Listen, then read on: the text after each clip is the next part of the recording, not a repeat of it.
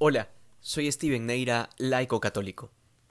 El Viernes Santo ha sido siempre para la Iglesia un día de luto, un día de mucho silencio y, por qué no decirlo, un día en que la Iglesia y la liturgia misma nos invita a la tristeza, pero no superficial, que necesariamente tenga que reflejarse en las lágrimas, sino en una tristeza profunda, que nos lleve a la experiencia espiritual de vivir la pasión de Cristo en toda su realidad. Hoy en ningún lugar del mundo se celebra misa, porque Dios ha muerto. Hoy vivimos con intensidad la penitencia del ayuno porque hoy no es un día para cumplir nuestros caprichos y antojos o para descansar porque para el mundo es un feriado. No, hoy es un día para estar bien despiertos, con hambre y en oración. No es un día para escuchar música alegre, no porque sea pecado o por alguna superstición, sino sencillamente porque, repito, es un día de luto. El silencio debe ser interno y externo. No es un día libre para continuar viendo la serie que dejamos inconclusa, porque siguiendo la línea temporal de la celebración de ayer en jueves santo, el Señor ayer, saliendo de la última cena, fue apresado como un delincuente cualquiera, y en la madrugada, a base de sobornos, los fariseos y los sumos sacerdotes armaron una sesión de última hora sin seguir ningún protocolo y comprando testigos falsos para que hablen contra Jesús. Pues bien, eso sucedió ayer.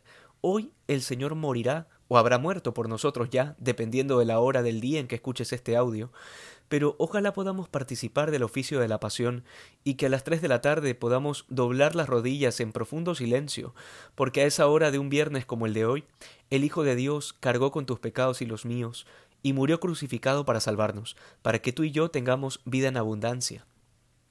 Que hoy nos duelan aquellas palabras que gritan los judíos, no tenemos más rey que el César, porque hoy siguen siendo millones de personas las que rechazan el reinado de Cristo. No quieren servir a Dios porque prefieren ser esclavos del demonio, que es el príncipe de este mundo, porque ignoran que la verdadera libertad está en ser esclavos de Dios.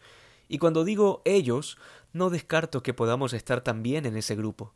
Todas las veces que por un momento decimos Osana al Hijo de David y tiempo después estamos gritando crucifícalo, porque así somos, y también por eso ayunamos hoy, por todas las veces que nos hemos creído buenas personas, porque nos hemos comparado con los que consideramos pecadores para sentirnos bien, en vez de tener a Cristo como la medida, de manera que tengamos siempre presente nuestra imperfección.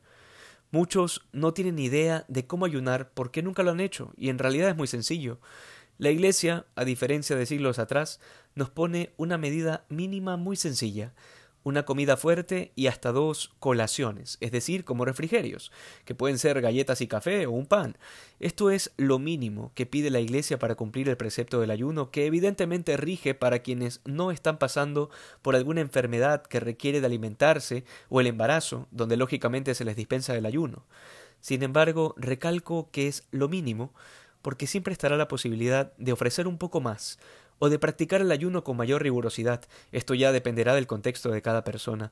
Pero recordemos que al finalizar este día, ya en la noche, con hambre seguramente y además un tanto extraños por las restricciones de la pandemia que han hecho inusual la Semana Santa en muchos lugares, recordemos que la Virgen es la que queda junto a nosotros, afligida y con un dolor indecible por su Hijo.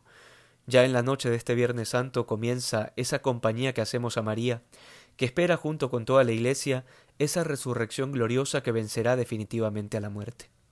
Que hoy seamos más santos que ayer. Dios te bendiga.